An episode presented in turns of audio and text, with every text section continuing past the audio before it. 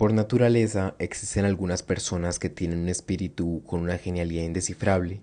Son estudiantes de su propia conciencia, son esperanza eterna y como tales entran en la corriente principal de la vida aportando una profundidad invaluable a nuestra comprensión del ser humano antes de irse en silencio.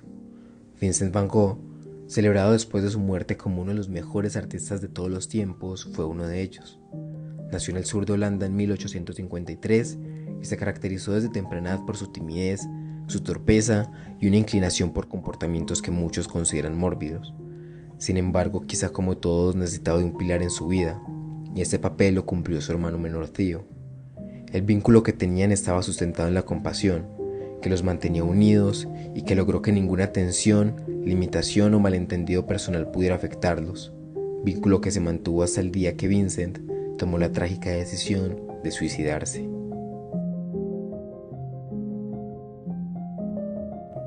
Theo cumplió con el rol de apoyarlo financieramente, ser su asesor y su amigo mientras lo acompañaba en su camino hacia la realización de sus sueños, pintar.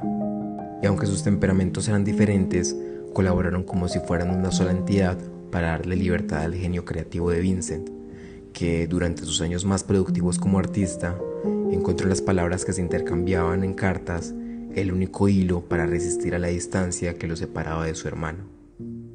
Mientras pintaba en Francia, Vincent le enviaba largas cartas a Theo, a su hermana Will y a otros amigos y familiares. Estas cartas, que describen una visión muy personal y a menudo emocionalmente cruda de su vida, también delineaban sus intentos de explorar la humanidad en su totalidad a través del arte. Theo, que siempre fue su soporte, estuvo presente cuando Vincent lo necesitaba, se mantuvo a su lado incluso cuando la vida de Vincent se apagó escuchando sus últimas palabras al mundo sin sospechar que él mismo moriría solo seis meses después. Hoy, hablando solo, nos adentraremos en el pasado al escuchar tres fragmentos de algunas de sus cartas que también son los hilos que como hermanos dejaron y que hoy sirven para conectarnos a su historia. Antes de comenzar, es importante comprender que estamos a punto de oír las palabras auténticas de Vincent y como oyentes que se están acercando a los sueños más íntimos de un hombre, debemos asumir el papel de tío, escuchando un hermano como lo haría otro hermano, reconociendo que no estamos escuchando el eco de un artista, sino la esencia misma de las virtudes y los problemas que coexistían en él. Este primer fragmento es tomado de una carta enviada desde Ámsterdam el 3 de abril de 1878. Es bueno amar tantas cosas como uno pueda, porque en ello reside la verdadera fuerza y aquellos que aman mucho hacen mucho y logran mucho y todo lo que se hace con amor se hace bien. Si uno es afectado por algún libro u otro, digamos por El pájaro, El ruiseñor, Las aspiraciones de otoño de Michelet, por mencionar solo algunos, entonces es porque ese libro fue escrito desde el corazón con simplicidad y mansedumbre de espíritu. Es mejor decir pocas palabras, pero llenas de significado, que hablar muchas que no son más que sonidos ociosos y tan fáciles de pronunciar como inútiles. El amor es lo mejor y lo más notable en el corazón humano, especialmente cuando es probado por la vida, como el oro es probado por el fuego. Feliz es aquel que ha amado mucho y está seguro de sí mismo, y aunque pueda haber vacilado y dudado, ha mantenido viva esa chispa divina y ha regresado a lo que fue en el principio y siempre será. Si uno sigue amando fielmente lo que realmente vale la pena amar y no desperdicia su amor en cosas triviales e insignificantes y sin sentido, entonces gradualmente obtendrá más luz y se fortalecerá. Cuanto antes uno intenta volverse competente en una determinada posición en la vida y en un determinado campo y adopta una forma de pensar y actuar relativamente independiente, y cuanto más uno se ciñe a las reglas establecidas, más fuerte se volverá en carácter. Y eso no significa volverse de mentalidad cerrada. Es una cosa sabia hacer esto, porque la vida es corta y el tiempo pasa rápidamente. Si uno es competente en una sola cosa, entendiendo una sola cosa bien, entonces uno tiene percepción y conocimiento de muchas otras en el trato. Este segundo fragmento es recuperado de una carta enviada el 7 o el 8 de septiembre de 1889. La vida pasa de esta manera, el tiempo no vuelve, pero estoy trabajando furiosamente porque sé que las oportunidades para trabajar no se repiten, especialmente en mi caso donde un ataque más violento podría destruir mi capacidad para pintar de manera definitiva. Durante los ataques me siento cobarde ante el dolor y el sufrimiento, más cobarde de lo que se podría justificar. Y quizás sea esta cobardía moral misma, que antes no tenía deseo de curar, la que ahora me hace comer por dos, trabajar duro y limitar mis relaciones con los otros pacientes por miedo a caer enfermo de nuevo. En resumen, estoy intentando recuperarme, como alguien que ha querido cometer suicidio, pero luego se dirige a la orilla porque encuentra el agua demasiado fría. Mi querido hermano, sabes que vine al sur y me lancé al trabajo por mil razones, buscando una luz diferente, creyendo que observar la naturaleza bajo un cielo más brillante podría dar una idea más precisa de cómo los japoneses sienten y dibujan, queriendo, finalmente, ver este sol más fuerte, porque se tiene la sensación de que a menos que uno lo conozca, no sería capaz de entender los cuadros de muchos artistas en cuanto a ejecución y técnica se refiere, y porque se siente que los colores del prisma están velados en las nieblas del norte. Todo esto sigue siendo más o menos cierto. Luego, si a eso se le añade el hecho de que de vez en cuando también he encontrado amigos y cosas para amar aquí, entonces entenderás que, por horrible que encontrara mi enfermedad, tengo la sensación que he formado lazos aquí que son un poco demasiado fuertes. Lazos que podrían hacerme desear volver y trabajar aquí de nuevo. A pesar de todo esto, podría ser que regrese al norte demasiado pronto.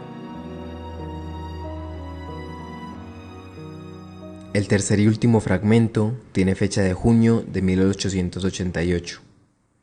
Ese agotamiento mental mío está desapareciendo, ya no siento tanta necesidad de diversión, estoy menos plagado de pasiones y puedo trabajar con más calma. Podría estar solo sin aburrirme. He salido de ese sentimiento un poco más viejo, pero no más triste. No te creeré si me dices en tu próxima carta que ya no tienes nada malo. Sin embargo, podría haber un cambio radical y no me sorprendería si estuvieras un poco desalentado durante el tiempo que te toma recuperarte. En lo más alto de la vida artística hay y permanece y vuelve una y otra vez un anhelo de la vida real, ideal e inalcanzable. Puede ser muy tonto escribir todo esto, pero así es como me siento. Me pareció que tú estabas sufriendo, como yo, al ver nuestra juventud desaparecer en humo. Pero si se despiertan nuevos crecimientos con el trabajo de uno, entonces nada se ha perdido, porque la capacidad de trabajar es otra forma de juventud. Así que toma un poco de esfuerzo en mejorar, porque necesitaremos nuestra salud. Un cálido apretón de manos para ti y para Conning. Siempre tuyo, Vincent.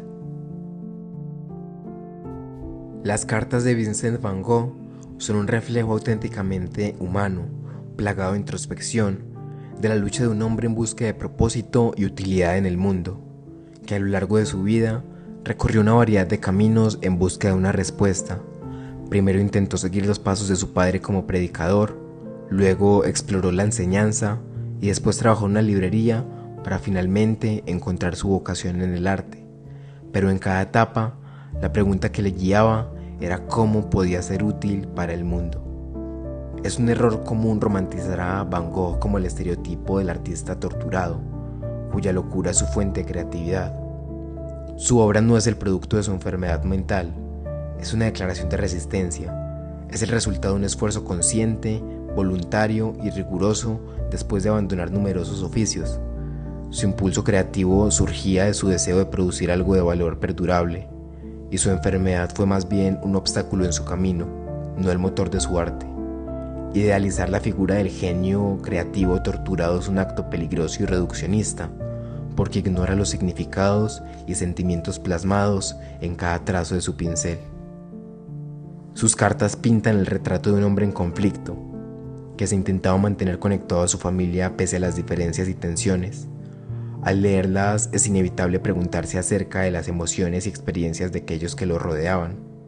El escritor y ensayista Adam Gopnik decía, por mucho que nos fascinen sus páginas, olvidamos cuán agotador debió ser vivir con él, un hombre sin botón de pausa en su consola. No podías bajarle el volumen, lo único que podías hacer era desconectarlo. Pero la obra de Van Gogh no pretende representar una vida o un ser humano ideales, por el contrario, revela la humanidad en su forma más auténtica e imperfecta. Como el propio artista expresó en sus cartas, la normalidad es un camino pavimentado es cómodo para caminar, pero no crecen flores en él. Así su historia es un testimonio de la fortaleza humana ante la adversidad, de la belleza que puede surgir incluso en los lugares más oscuros y desafiantes.